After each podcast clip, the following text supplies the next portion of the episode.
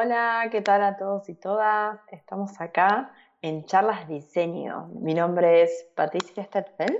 Estamos en nuestro podcast número 7 y estoy aquí con Javier Perea.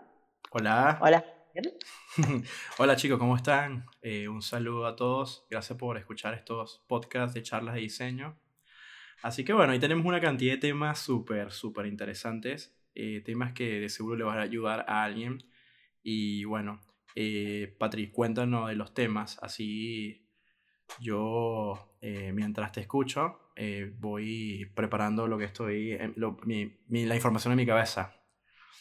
Ah, qué bien, ¿eh? me pasas la bola a mí, ¿eh? Eso claro, sí, esto es bullying, bullying cibernético, para que la gente vea que yo hago bullying. No, mentira.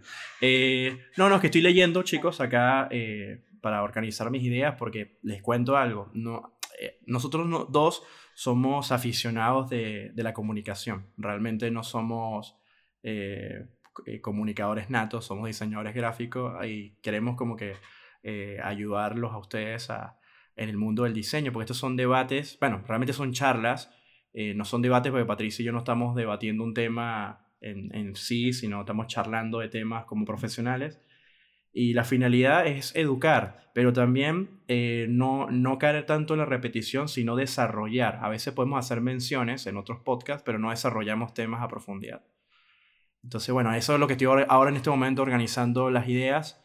Y nada, Patri, eh, la pregunta que te voy a hacer es, por ejemplo, el tema más importante es la investigación que debes hacer a la hora de desarrollar un trabajo. Eh, un ejemplo, ¿qué tipo de trabajo de diseño? Un logo, una animación, un web, una, una página web, un flyer, ¿no? Vamos a ir por orden, pero hay otro tema que quisiera eh, presentar sobre la mesa, que me gustaría que empezaras, es eh, mm, simplemente enfocarlo a cualquier persona que quiera hacer algún tipo de trabajo. Puede ser un programador que está haciendo una página web, o de repente puede ser un publicista que está haciendo un logo. O sea, no, no, no, esta información no solamente para un diseñador gráfico. Esta, información es completamente para cualquier persona que quiera desarrollar eh, una, un trabajo de diseño y que debe tomar en cuenta. Así que nada, por ejemplo, ¿qué tomas en cuenta a la hora de hacer un logo? vamos a suponer que el logo sea para un cliente, sea para ti, sea para un proyecto, un emprendimiento, cualquier tema. ¿Qué, qué, tomas, qué, qué tomas en cuenta? Bueno, gracias por darme la palabra. Esperaba que, que, vos respondieras esa pregunta, pero ya que me la mandaste, para mí, la voy a responder con mucho gusto. Claro, yo mandándote la flecha para... Es broma, es broma. Eh, no, sí. Bueno, ¿qué tomo en cuenta para eh, desarrollar un logo? Primero, claramente está la fase de investigación y antes de la fase de investigación tengo que saber un poco de qué se va a tratar ese logo, ese cliente me tiene que contar para qué tipo de organización, campaña, eh, agencia, corporación, lo que sea va a ser Em, qué concepto le gustaría representar y a través de eso voy a investigar si ya existe algo similar o no eh, que se haya usado. También voy a investigar si ya también existe ese nombre porque me ha pasado con clientes que utilizan nombres que ya están registrados y eso es un grave error porque después te puede costar rehacer todo el trabajo de nuevo. Sí, eso es importante. Exacto. Y después, antes de empezar a diseñar, también voy a buscar muchas referencias. Referencias en lo que existe actualmente, en lo que se hizo, en trabajos similares que se han, se han hecho, para no caer en cosas repetitivas. Y para hacer algo que sea, por lo menos que se destaque, que no sea igual a lo que existe ya en la competencia. Em, y eso es lo que principalmente haría para investigar y antes de empezar a diseñar, porque claramente primero me tengo que nutrir de información y de ideas, porque siempre, viste, las primeras ideas que tenemos son las más descartadas. Entonces es como que es un proceso de, bueno, mirarlos capaz varios días o investigarlo varios días para que vayan surgiendo ideas en diferentes momentos. Que también, viste, las ideas a veces surgen cuando justamente no estás enfocado en eso. Cuesta más. Pero bueno, me estoy expandiendo mucho. No, no, no, está bien, está bien. Está bien. No, sí. ¿Y tú eh, cuéntame querías, Javier? Eh, bueno, sabes que yo me zarpo con los comentarios y después me inspiro acá y hablo 339,9 minutos. ok. Eh, mi proceso, mi proceso, mi silla rechina demasiado, por Dios. Mi proceso, o sea, vamos a, vamos a ir analizando eh, porque esto es muy importante. Ya tengo una experiencia y he pasado por una cantidad de situaciones positivas, a otras negativas que he convertido en positivo, que son buenos aprendizajes. Así que eh, lo, lo que hay que tomar en cuenta cuando uno hace una pieza de identidad, como un logo, es eh, lo mismo que dijo Patricia. Esa es una investigación. Hay que eh, sacarle toda la información al cliente, ver las competencias, para poder definir bien la tipografía, eh, el tipo de logo. Hay que definirlo. Si yo quiero trabajar un isologo, quiero trabajar un logotipo, un imagotipo, por poner un ejemplo. Entonces, todas esas piezas que estás desarrollando en tu cabeza en ese momento mientras estás conversando, también tienes que entender que hay tendencias que el mundo ha cambiado e incluso hoy en día, no sé si has escuchado esta frase, Patri, pero dicen holocausto de serifas. Las tipografías que tienen remates, que son serif, eh, si te ves esta, esta, cantidad, esta cantidad de logos nuevos que han salido de, rediseño de logos de estas empresas grandes, que pasaron, por ejemplo, Yahoo, tenía una tipografía con serifas, con serif, y después la pasan completamente a sans serif, que es palo seco. Entonces, está pasando en muchos logos, en muchas marcas que están haciendo rediseño de su pieza. Y, entonces hay comentarios por ahí que dicen, no, esto es un holocausto de serifas, ¿no?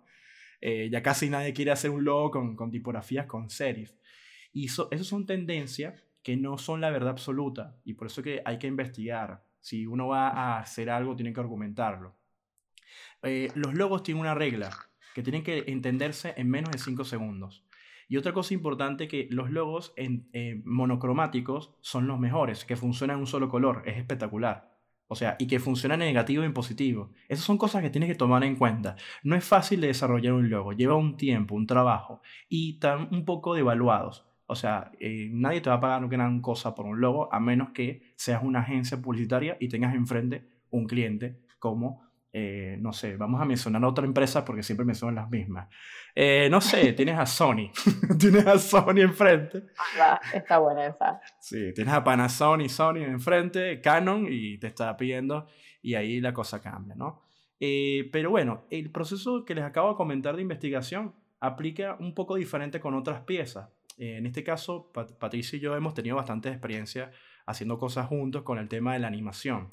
Entonces, eh, en, esa, en esa parte, Patri, eh, cuando, cuando, hemos, cuando hemos hecho trabajos de animación, ¿qué tomas en cuenta eh, para empezar un trabajo de, de, animación 2D? Vamos a hablar de animación 2D, no 3D, porque el 3D es un poco más complicado. haciéndolo con el programa After Effects, porque en el caso de los logos se podemos hacer un sketch. yo siempre hablo de bocetos, hago un boceto a mano, eh, hago mi propuesta y, luego lo palpo en, Illustrator. Porque, ojo, Photoshop no es para hacer logo. Podrías hacerlo, pero el tema es que Photoshop te pone un límite de resolución, mientras que Illustrator es vectorial. Pero ya saliendo de eso, de ese tema, en caso de la animación, ¿qué tomas en cuenta desde que el cliente te dice así, una información incompleta. Patricia, eh, tú haces videos para Instagram, animaciones para Instagram, ¿cuánto me cobra? Listo, Patricia hace como que, ok, esta información está incompleta, por favor, señor, deme información. Dale, Patri, vamos, vamos. Ay, sí, sí, es típico que te digan, ok, necesito una animación, ¿cuánto sale? Y es como, mm, me falta mucha más información antes que darte el presupuesto. Primero, principal, el diagnóstico, exacto. Primero principal es la duración que va a tener la animación, eso es muy importante porque eso también es el tiempo que te va a llevar a vos mismo hacerlo y así también puedes presupuestar. Em, si va a ser en 2D o en 3D, eso también eh, significa mucho. O la eh, si va a tener sonido, o la mezcla de los dos, tal cual. si va a tener sonido, que también hay que combinarlo a veces con los sonidos. Eh, si te van a entregar materiales o no, o vas a tener que empezar a vectorizar vos, que eso te lleva un proceso previo a la animación. Y también calcular, ¿no? Hasta ahí me quedé. Hasta ahí me quedé para saber qué es lo que tengo que hacer antes de pasar el presupuesto para una animación.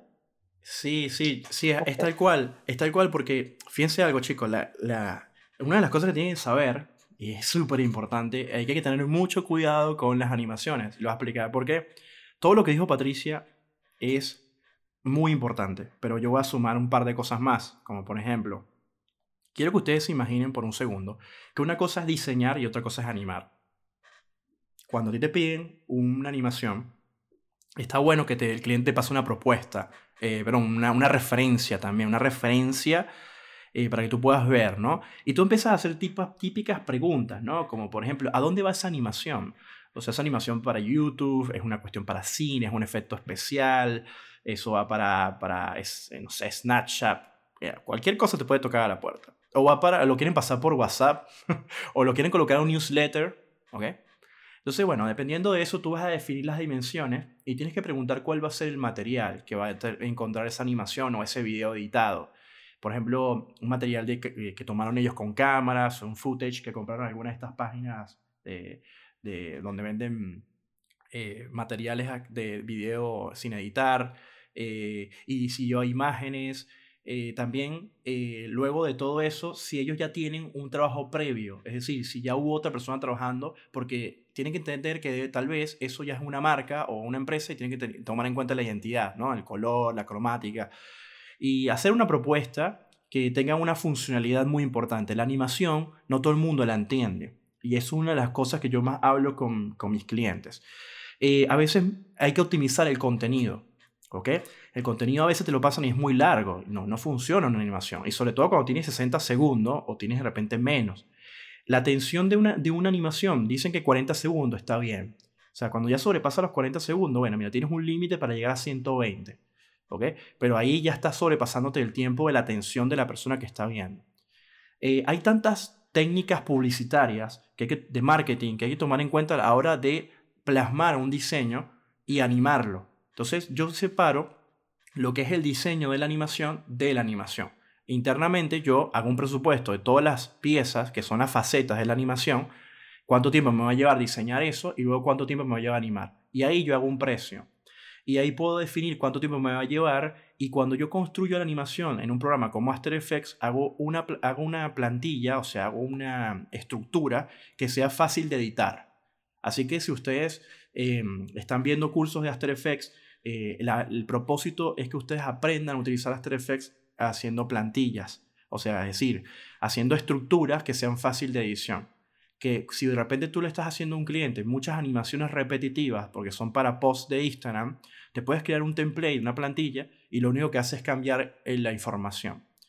Así que, por ese lado, eh, lo que quiero que ustedes se lleven de información con respecto a las animaciones es que muy, es muy importante eh, tener un equilibrio y un, y un, balance en todo. En la, la, información tiene que estar optimizada, se puede decir, y esto lo he dicho ya varias veces, mucho con poco. Puedes utilizar recursos si económicamente existe la posibilidad de una locución. En vez de que aparezca escrito, también puedes hacer una locución y lo representas por iconos, ¿ok? O gráficas, etcétera, etcétera. O sea, todo puedes proponerlo, preguntar cuánto es el presupuesto de esto, si se puede innovar. Así que siempre es bueno tener aliados. Yo, por ejemplo, tengo una persona que, que hace narraciones, eh, tengo otra persona que es el programador, otra persona que tengo que es el publicista y a veces nos complementamos entre todos cuando hacemos trabajos de este tipo, etcétera, etcétera. ¿Algo, algo que se te ocurra, Patri, que se me pudo haber olvidado de mencionar?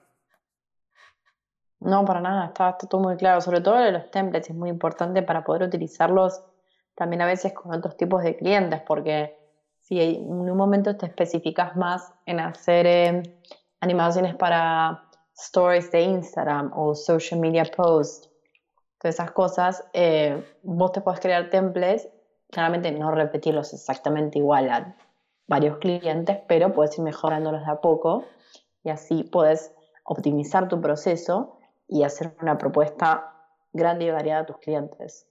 Más que nada si te contratan para campañas donde, bueno, tenés que desarrollar todo un concepto, cómo va a ser todos los meses, eh, qué tipo de, de posts te van a eh, entregar y publicar.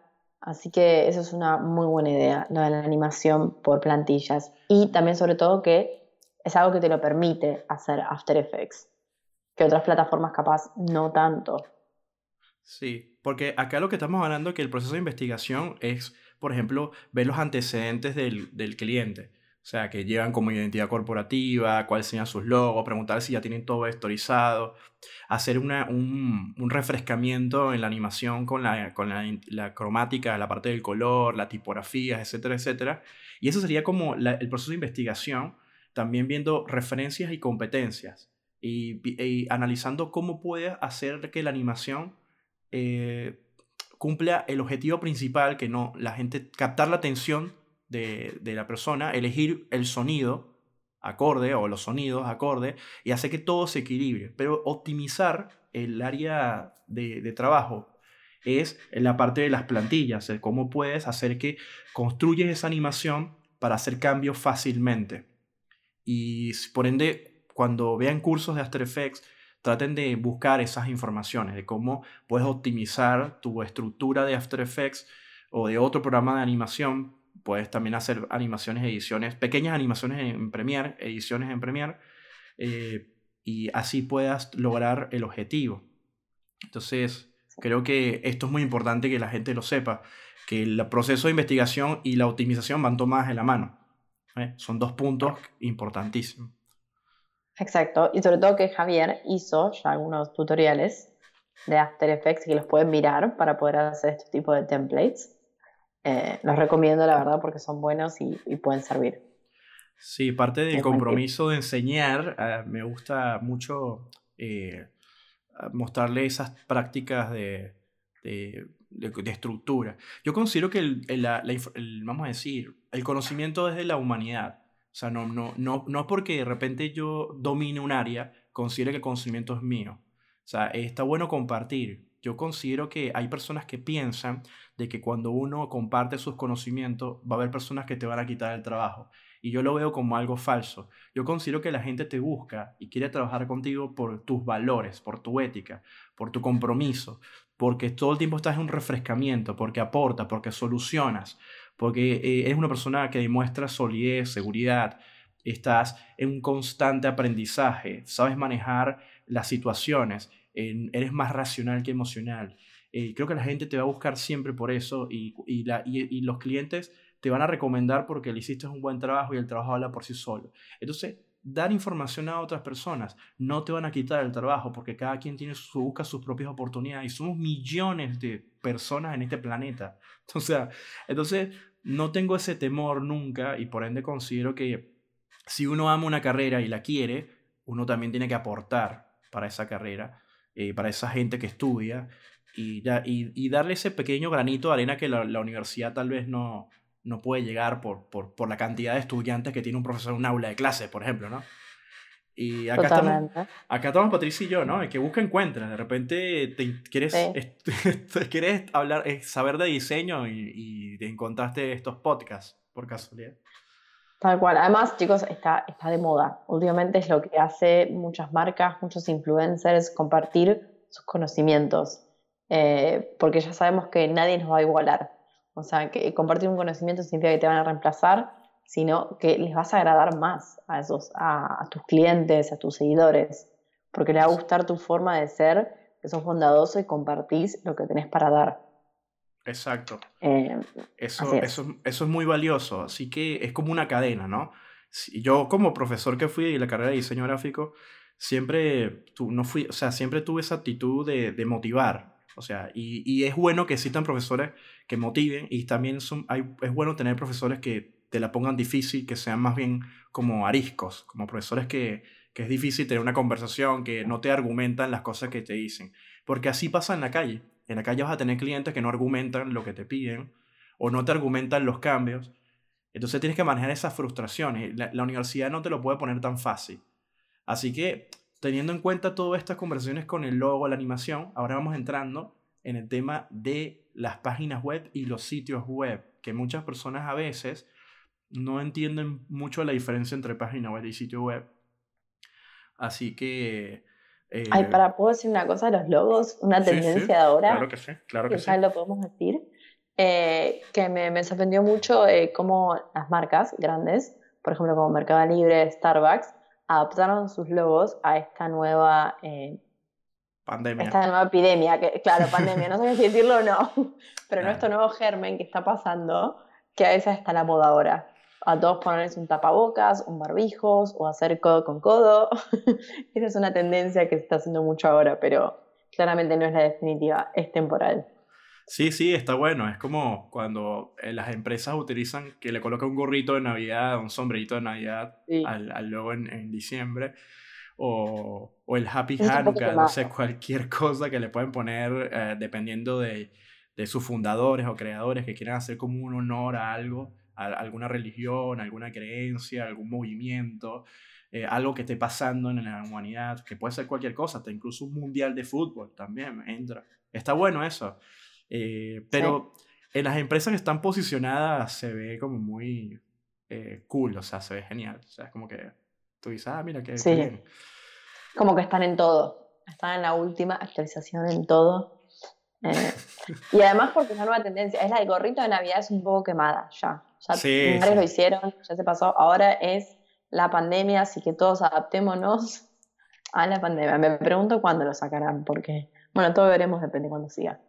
Eh, sí, el mundo, el, mundo, el mundo cambió, el mundo cambió efectivamente y, y, bueno, hay que esperar, hay que tener paciencia, hay que enfocar la mente en otra cosa. Yo considero que estamos, hay que aprovechar todos estos momentos para, para mirar hacia otro lado y no, no enfocarse en la parte negativa, porque en todo esto hay crecimiento. Y no es hablando, no es hablando del modo positivismo, pero sí es importante eh, cambiar la mentalidad y mirar hacia otro lado. Eh, hacer el esfuerzo, sobre todo. Así que nada. Y venimos con un tema complicado que no todo el mundo domina. Por ejemplo, cuando te piden una web es desgastante, Patri, no sé si te pasa, a mí me desgasta muchísimo tener que cotizar una web, tener que explicar una cantidad de términos a las personas que me lo están pidiendo. Ojo, lo estoy diciendo en buen sentido, porque sé que no es fácil, no hay cantidad de términos, porque nosotros en nuestra generación estamos viviendo una transición. Muchas de las personas que están enfrente saben lo que es una página web por, un sitio web, lo, lo, lo, conocen, pero no, lo saben, no saben cómo funciona. Quizás las nuevas generaciones del futuro lo van a saber y se le va a hacer más fácil porque va a ser parte de su, de su era, de su, de su, vamos a decir, eh, de su proceso de crecimiento de todo lo que vieron. Como para mí es normal un juego de video, ¿no? Para, para mi mamá no lo es, porque no, no, no creció con eso. Así que eh, todas esas personas que no están en este mundo les va a costar entender cómo funciona un sitio web, cómo que tiene el servidor, por ejemplo, eh, qué es un servidor, qué cómo es el dominio, ay, qué hago y, y si yo tengo esto en tal empresa y cómo se llama. Entonces, bueno, una locura. Ahora, tu experiencia con web, Patricia. Desahógate, vamos. ¿Cómo ha sido tu experiencia con web? Eh, ¿Cómo has investigado? ¿Cómo hablas con ese cliente? ¿Cómo, cómo optimizas tu, tu área de trabajo? Después vengo yo. Sumo. Como siempre. no. Em, mi experiencia en web, bueno, más que nada la parte siempre de todo lo que es eh, hosting y dominio, siempre la sufro porque es como que el cliente, como decís vos, no tiene mucha idea de eso y te deja todo el trabajo a vos. Entonces vos tenés que contratar el hosting, vos tenés que ver qué plan es mejor, vos tenés que delegar el dominio, el nuevo hosting y eso lleva bastante tiempo eh, y, a veces muchas frustraciones. Pero bueno, en fin, ¿cómo yo trato con un cliente cuando quiero hacer un website? Bueno, primero, principal que me comente de qué va a ser el website, eh, que, si le gustaría tener, cuántas secciones le gustaría tener, guiarlo un poco, porque a veces algunos se emocionan y quieren tener como 10 secciones, o sea, me refiero a secciones cuando a subpáginas. Es como, bueno, tampoco volamos loco al usuario con 10 subpáginas, dependiendo el contenido y el tipo de, empresa o agencia que tenga que hacer. Eh, trato de que me pase un poco cómo va a ser el texto, eh, o si hay que redactarlo, eso fijarme de otra manera. Eh, si voy a tener imágenes o no, o me las tengo que rebuscar para yo sacarlas o para comprarlas. Em, ¿Qué más? Trato de ver todo lo que me puede llegar a entregar de información del cliente, conocer qué tipo de imagen le quiere dar, si tiene el logo, si tiene las imágenes, el texto, todas esas cosas. Y después de ahí, ver eh, cómo yo voy a trabajar con eso, si yo voy a trabajar con un template o no. También antes de eso, con qué tipo de plataforma voy a necesitar, si necesita un tienda nube, si necesita un WordPress con e-commerce o no. Eh, no sé, hay clientes que también te piden a veces Wix, ¿me entendés? Para hacerlo ellos, cosas que para mí, para yo hacerlo a Wix es una falta de respeto, pero bueno, todo es posible. Preferiría otras plataformas. Em, y después de eso, ver cuánto tiempo me va a llevar, más o menos, hacer todo eso y también qué tipo de cliente estoy lidiando. Lo dije todo súper desordenado, pero así es como me vino a la cabeza. Porque es muy importante saber el tipo de cliente A, B o C para también cotizarle. Eso ya lo mencionamos un par de veces. Sí, sí, bueno, las ideas siempre van a venir desordenadas, Patri, porque así estamos nosotros todo el tiempo y lo importante es que organicemos las ideas cuando se pueda. Yo, por el, la, la, cantidad de veces repetitiva que hago todos estos laburos o estos trabajos, ya tengo las ideas un poco organizadas, eh, pero también las tengo un poco desorganizadas. Así que el tema importante es eh, página web y sitios web, siempre se le ha achacado, siempre se le ha señalado al programador, ¿no? Eh, yo considero que el mejor equipo de trabajo eh, para hacer una aplicación, una página web, es un programador y un diseñador. el diseñador se encarga de la interfaz del usuario y el, y el programador se encarga en la interfaz, la experiencia del usuario y, y todo el funcionamiento del sitio. Eso sería un mejor equipo. Ahora yo como diseñador gráfico me puse a estudiar eh, programación de modo aficionado, incluso cuando hablo con programador se lo digo, que soy aficionado. Eh, y bueno, un lenguaje de programación es como lo dice la misma palabra, es un lenguaje, como estuvieras hablando inglés, francés, las compus eh, leen ese lenguaje. Y luego que tú, em, y yo lo que considero que si te vas a meter en este mundo y no quieres ser programador, pero quieres hacer páginas web, las plataformas como WordPress o Wix te evitan estudiar programación. Pero siempre es importante tener como una pequeña base. Siempre es importante. WordPress es una maravilla. Y cada, y, perdón, cada día va creciendo más y más y más y más. Así que una de las cosas que tienen que tomar, eh, mm, vamos a decir, como punto de partida, es que haya lo que se llama teoría de servidores. Entonces, esa teoría de servidores es una, una cuestión que se sale completamente de la, de la página en sí. Es un trabajo, un laburo que hay que preguntarle al cliente, como por ejemplo, mira, usted ya tiene una página actual o no tiene nada. Mira, si el cliente está empezando, buenísimo, porque ya puedes eh, decirle, mira, este, este hosting, esta empresa de hosting, que, eh, como por ejemplo hostinger.com.ar, que no me está pagando por decir esto, es una buena empresa sólida, total, eh, para, para, elegirla y puedes comprar los dominios. si quieres un dominio con el, con el del país, por ejemplo, acá en argentina.com.ar, eh, los dominios de países siempre corresponden al gobierno, siempre hay una entidad de gobierno que los va a vender y tienes que irte con esa entidad de gobierno. Hay empresas como GoDaddy que hace el proceso de que tú compras el dominio con ellos y ellos, se, ellos buscan el, el, contacto y ellos te dan el dominio, o sea, es decir, ellos son como los intermediarios. Así que bueno, siempre hay que investigar. O yo lo cambié. Pero no lo recomiendo. GoDaddy ah. no lo recomiendo. Por experiencia propia. Lo que pasa es que yo considero que ahora actualmente lo que hay que tomar en cuenta es que entre más te lo ponga fácil una empresa, mejor. O sea, por ejemplo, Hostinger te lo pone muy fácil. Tienes un chat, puedes hablar, no tienes que estar llamando a nadie, estás pasando tickets. Eh, Pero ¿sabes qué? Lo cambiaron eso, lo del chat de Hostinger. Me lo cambiaron hace poco. Recientemente. Ahora tienes que mandar un mail. Te responden igual por lo general rápido, pero ahora es todo mail. Si no encontrás en el foro que es eh, de las preguntas, pasas a mail. Lo cual me desilusionó un poco eso, porque me gustaba la idea del chat, porque es como estás ahí más a la mano y te pueden llegar a responder rápidamente. Eh, el mail a veces es como muy tedioso porque una vez que mandas el mail, te responden, después te mandan un mail automático diciéndote, por favor, reitea esta conversación si te ayudó o no, y es como, oh, ok, yo pensé que me estaba respondiendo algo más importante y no, ese tema así sería, así sería, así sería como los tienen, ¿no? Porque les han escrito de tanta forma que los habrán vuelto locos, ¿no? Yo sí, Seguramente. Yo sí, sé, que Hostinger.com, que es la empresa allá en Estados Unidos, sí era directamente como me estás comentando, pero no me extrañaría. La última vez que lo hice eh, no estaban disponibles y después aparecía que estaban disponibles y chateé con alguien. Pero bueno, el tema es que eh, esto es, esto es otra cosa importante. Fíjense lo que está pasando ahora eh, el mundo de la web todo el tiempo está cambiando, las empresas están cambiando y las empresas que no tienen tantos clientes, eh, fíjate que eh, pueden darse lujos, ¿no? Y yo no critico a Godari, es porque, pero Godari le pasa lo que le pasa es porque tienen demasiados clientes y yo ya no dan abasto. Y ojo, no los estoy justificando, simplemente que es una causa y efecto. Así que teniendo en cuenta lo de los servidores, que eso hay que investigarlo bien, preguntarle al cliente si tiene algún servidor, analizar si ese servidor aplica para lo que él quiere, porque por ejemplo no es lo mismo la, capacidad de transferencia de data de una página corporativa a una tienda. ¿ok? Hay que ver si el dominio tiene un certificado SSL, que es el certificado de seguridad, que es el candadito. Hay que hacer todas esas cosas, hay que hacer todo ese diagnóstico y luego, eh, como, como Patri mencionó, la estructura de la página es súper importante, buscar la forma de optimizar esa estructura para que sea de fácil acceso. Hay algo que se llama índice de rebote, que si un usuario ingresa a la página y no sé, no entendió nada y se sale. Eh, hoy en día las páginas entre más limpias estén, más sencillas estén, mejor. Y en su versión responsive también.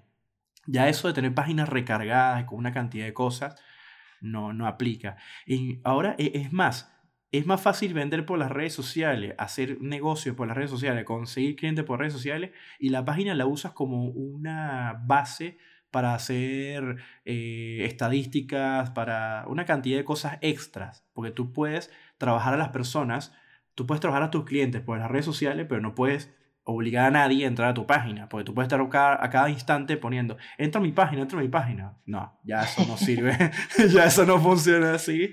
Y todas esas cosas hay que aplicárselas al cliente, ¿no? Y eso es un proceso donde tienes que decir, bueno, mira, hay que optimizar esta información, esto no puede ir tan largo, a la gente no le gusta leer tanto, y como siempre ando diciendo, se puede decir mucho con poco, y los colores, las tipografías tienen que ser tipografías web, los colores tienen que ser colores web, o sea, eh, la cabecera tiene que aplicar perfectamente a lo que se quiere, no se puede romper. Mira, hay miles de temas que hay que desarrollar y la cotización yo la hago de esta manera, es algo muy sencillo.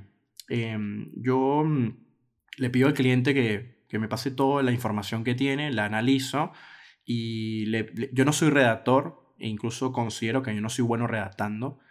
Y nada, lo que hago es decirle al cliente, bueno, tenemos dos opciones, o tú organizas esta información eh, o le dices a alguien de tu, de tu, empresa que lo haga, o buscamos a una persona que sea, eh, eh, que optimiza la información, una persona, un comunicador social, una persona que se dedica a eso, toma información, la lee y la, y la dice con pocas palabras. ¿Para qué? Para que la página tenga un éxito. Y siempre hablo en el término de la inversión, siempre. Ah, esto es una inversión para ellos. Si usted está invirtiendo en esto, hay que invertir bien. No es por sacarle plata, ojo, porque realmente no, yo no voy a cobrar nada ahí, pero es importante que el cliente, entre más, entre más entienda que se optimizan las cosas, hasta la página puede bajar su costo. Y en el caso de las tiendas, yo si el cliente tiene muchos productos, yo le doy la opción de hacerle la página y enseñarle cómo subir los productos. O yo subirlos todos y el precio sube. Y yo siempre entrego las páginas con un tutorial de administración, porque hoy en día los clientes siempre te dicen, quiero administrar mi propia página. Perfecto, y no tengo ningún problema. O sea, es más, yo creo el servidor y hago una cantidad de cosas con los datos del cliente, porque yo no tengo necesidad de estar amarrando al cliente, porque los clientes cuando realmente quieren trabajar contigo se quedan. No los voy a amarrar con eso de que, ah, yo no te voy a dar la clave del servidor y todas esas cosas que hacen de la escuela vieja, porque eso lo hacían en la escuela vieja, lo hacen antes, lo que hacían en página web, hoy en día no funciona así. Y si me la piden Wix, Patri, la hago en Wix. ¿Qué vamos a hacer? Hay que adaptarse a la situación. Eh, me parece bien. Y otra cosa importante es hacer backups de los websites. Más que nada, si le entregas el website a tu cliente para que después él lo corrija. Porque nunca se sabe qué puede pasar. A mí me pasó recientemente con un cliente que su servidor, no sé, dejó de funcionar o algo así y perdió el website. Y menos mal que yo tenía un backup, que yo misma me encargué de hacer eso, ni siquiera se lo pasé a él porque si no hubiese tenido que rehacer todo el trabajo de cero. Claramente sí, me hubiese pagado por eso, pero me hubiese resultado tedioso hacerlo de cero cuando yo ya lo hice hace seis meses. Así que creo que eso es importante. Y el tema de redactar, eh, a mí, a mí me no me considero tampoco buena redactando. De hecho, seguramente todos habrán dado cuenta que yo me invento muchas palabras y no me doy cuenta, pero me las invento. Pero creo que lo que está bueno cuando redactas uno mismo en website es que vos controlas la cantidad de texto. Claramente hay cosas que no las puedes redactar solo, pero eh, yo soy de esas personas que cuanto más texto en un website eh, es peor, las personas se aburren. Se aburre claramente dependiendo, ¿no? Si vas a hacer un, no sé, un website para un científico y sí, seguramente te has que explicar muchos términos y necesitas texto. Pero cosas más para e-commerce o a veces algunos tipos de servicio capaz es mejor que el texto condenso que más para instrucciones o algunos otros artículos. Y en el website esté el texto principal y necesario que no te pueda aportar la imagen o que necesitas que complemente la imagen. Eh, para mí en eso. Y después claramente que lo corrija tu cliente para ver si está contento, ¿no? No lanzarlo sin vivo y que después tu cliente te diga, ay, esto está mal y, sea tu culpa. Es, así, no, no, es así, tal cual. Es que yo el otro día se lo estaba diciendo un cliente. Y fíjate, o sea, es como el, este mundo es complejísimo porque entra diseño gráfico, a su vez son la rama de la editorial, es la rama que corresponde a la web. Entonces tienes la parte del color, la parte de la tipografía, luego viene la estructura, que es la interfaz del usuario, y viene la parte de programación. Luego está, eh, se crea en un administrador que a su vez está pensado en temas que se desarrollan en Bootstrap, que es otra cosa, y a su vez también tienes la parte de la comunicación, el marketing y la publicidad. O sea, cuando una persona quiere ser experto en este tema, tiene que estudiar todas esas cosas y no se abrumen, porque, o sea, hay personas que de repente ven a un desarrollador de sitios web y dice, yo quiero ser como él. Y después cuando se da cuenta de todo lo que tiene que aprender, si le dan ganas como de salir corriendo. Pero van poco a poco, poco a poco. Vayan por las bases, eh, traten de hacer siempre las cosas bien, de manejar eh, todo. Y yo creo que eso que dijiste, Patri, de hacer el backup, es súper, súper, súper importante. Y otra cosa importante que se me ocurrió cuando Patri dijo lo del backup, porque eso suele pasar muchísimo, es que hay una cuestión que se llama, en WordPress tú puedes crear como usuarios, ¿no? Entonces yo al cliente, yo le paso un usuario de autor o un usuario de editor, que los usuarios de autor y editor no pueden cambiar nada de la estructura. Pueden dañar el contenido, pero no puede dañar la estructura de la página. Y evidentemente al cliente le paso también mi usuario administrador, pero yo le digo, no, no, si tú quieres agregar cosas o cambiar cosas en la página, entra con este usuario, no entres con este. Este es el usuario Dios Todopoderoso dentro de la página. Este usuario puede hacer lo que quiera. Pero eso, bueno, es una de las cosas que me, Pati me hizo recordar cuando dijo lo del backup, que también es importante eso, ¿ok? Sí, totalmente. Totalmente. Los usuarios también es importante para que tu cliente no estropee tu trabajo. Siempre tratando lo mal al cliente. Y, y, ahora nos faltaría. Sí, no, no, sí. Eh, ah, o sea, es que, es que eso, esas cosas pasan, pasan, de verdad. Y sobre todo, clientes que les gusta meterle la mano a las cosas, que está bueno. Yo no tengo nada en contra de eso, hacer un backup está buenísimo. Y enseñarle a hacerle backup si es una tienda, porque la tienda va cada que movimiento. Así que mm, el, otro punto tiene que ver con algo publicitario, tiene que ver con piezas publicitarias, como puede ser un póster, un flyer, eh, puede ser una tarjeta de invitación. Eh, puede ser también de repente eh, una pieza tipo tríptico, díptico. ¿Qué piensa? Cuál es, cómo, ¿Cómo es tu proceso de investigación con una pieza eh, y tu optimización con una pieza de, de publicitaria como, como las que mencioné anteriormente? Em, cuando, bueno, cuando se va a hacer con un cliente, trato de ver qué es lo que tiene, si es que tiene actualmente algo en su página, ya sea de Instagram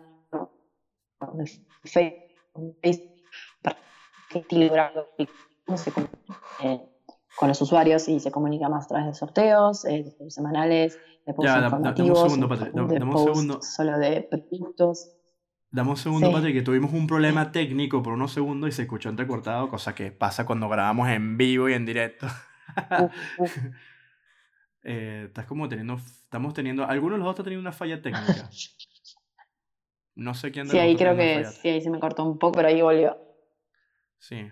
Si quieres hablo yo mientras se corrige lo del tema de... Voy a, voy a, hablar yo. Sí. Hablo, hablo, hablo yo mientras se te corrige el tema del Wi-Fi y eso. Esas son cosas que pasan. Nuestros internet nos, que, nos quieren y no nos quieren. Así que, nada. Eh, yo lo que, mientras tanto, para no perder, eh, disculpen las fallas técnicas, y lo que iba a comentar era eh, con el tema del flyer y el tema de los pósteres y todo eso, eh, hay, una, hay, hay, algo que quiero enfatizar que es, eh, es, no es fácil, por ejemplo, desarrollar una, vamos a decir, una página, perdón, una, una, una, pieza editorial. lo primero que tienes que preguntarte es si esa pieza va a ser impresa o va a ser digital. ¿Ok? Eso es lo primero que tienes que pensar. Si esa pieza va a ser así, de esa manera. Y lo otro que tienes que ponerte a pensar, básicamente, es si lleva las dos, tienes que hacer dos versiones. Empiezas principalmente con la impresión y luego conviertes a la digital. Eso por ese lado. Entonces, eh, por ejemplo, si es para impresión, tienes, eh, que darte cuenta de que el tamaño o las dimensiones va a corresponder a varias eh, vamos a decir, argumentos, varios argumentos. Si es un póster, tienes que preguntarte si es un cartel de cine, un cartel tipográfico, si es un cartel eh, de propaganda, eh, si es un cartel publicitario, dónde va a ir, a dónde va. Entonces, todo eso va a elegir los tamaños. También si es un flyer, pasaría algo muy típico que suele, suele pasar, es la, la información te va a decir si es tiro y retiro, o sea, doble cara, y también te va a dar la oportunidad de, de, saber si, si existe el presupuesto para eso. Y eliges un tamaño, porque no hay un tamaño estándar de flyers, pues hay varios, eh, o de panfleto, como me dicen por ahí también. Eh, lo, lo, que tienes que ver es el área de corte, que es la, dimensión, y luego colocar el área publicitaria, hacer una composición. Si va para impresión hay que revisar bien los colores, si tiene degradados también, para que eso salga bien impreso. Y hay que elegir el sistema de impresión, en el sentido de que ver si eso va a ser una gráfica donde se van a imprimir 1000, 2000, 5000 o van a ser solamente impreso unos 100. Porque si es unos 100, es una impresión, una impresión rápida, que puedes ir a un sitio y te lo imprimen de una. Pero si es, por ejemplo, una gráfica, en este caso, eh, sobrepasa los 1000, los 2000, una imprenta, ahí sí hay que hacer un fotolito, eso se encargan ellos, fotolito digital, hacen todo el proceso y bueno, eso es un costo que el cliente tiene que asumir. O sea, es una, no es lo mismo diseñar y entregar el diseño, el cliente tiene que pagar el diseño, tiene que pagar la impresión. También tú puedes hacerte director de arte y encargarte de todo, o sea, encargarte de todo ese proceso. Así que eh, es, todas esas partes hay que, hay que analizarlo. Si va impreso, tienes que eh, centrarte en esa parte y si va en digital es mucho más fácil, mucho más sencillo trabajar porque no tienes áreas de corte, solamente tienes el área publicitaria, eh, puedes componer con libertad, es totalmente RGB. Pero recuerden que si están las dos, yo primero trabajo en CMYK, que sería para imprimir, y hago la versión al final, la versión eh, para hacer RGB, siempre y cuando eso tengan colores pantones. Porque a veces hay un truco, usamos otros diseñadores, que utilizamos perfiles de color, trabajamos siempre en RGB y luego lo convertimos en CMYK por medio de un perfil de color Así que puedes utilizar ese método para pasar de RGB a CMYK. Pero si tú por este lado tienes un flyer donde hay unos colores corporativos que tienen pantones, ahí obligadamente tienes que trabajar con el, vamos a decir, eh, el CMYK. Eh, lo que hago yo es que si tiene imágenes, las trabajo por separado, las retoco por separado y luego las paso al documento base donde estoy armando la composición del flyer o del póster, ¿ok? O en este caso el tríptico también puede ser. Muchas personas me dicen, Javier, ¿se puede hacer un tríptico en Photoshop, en Illustrator? Le digo, sí, sí.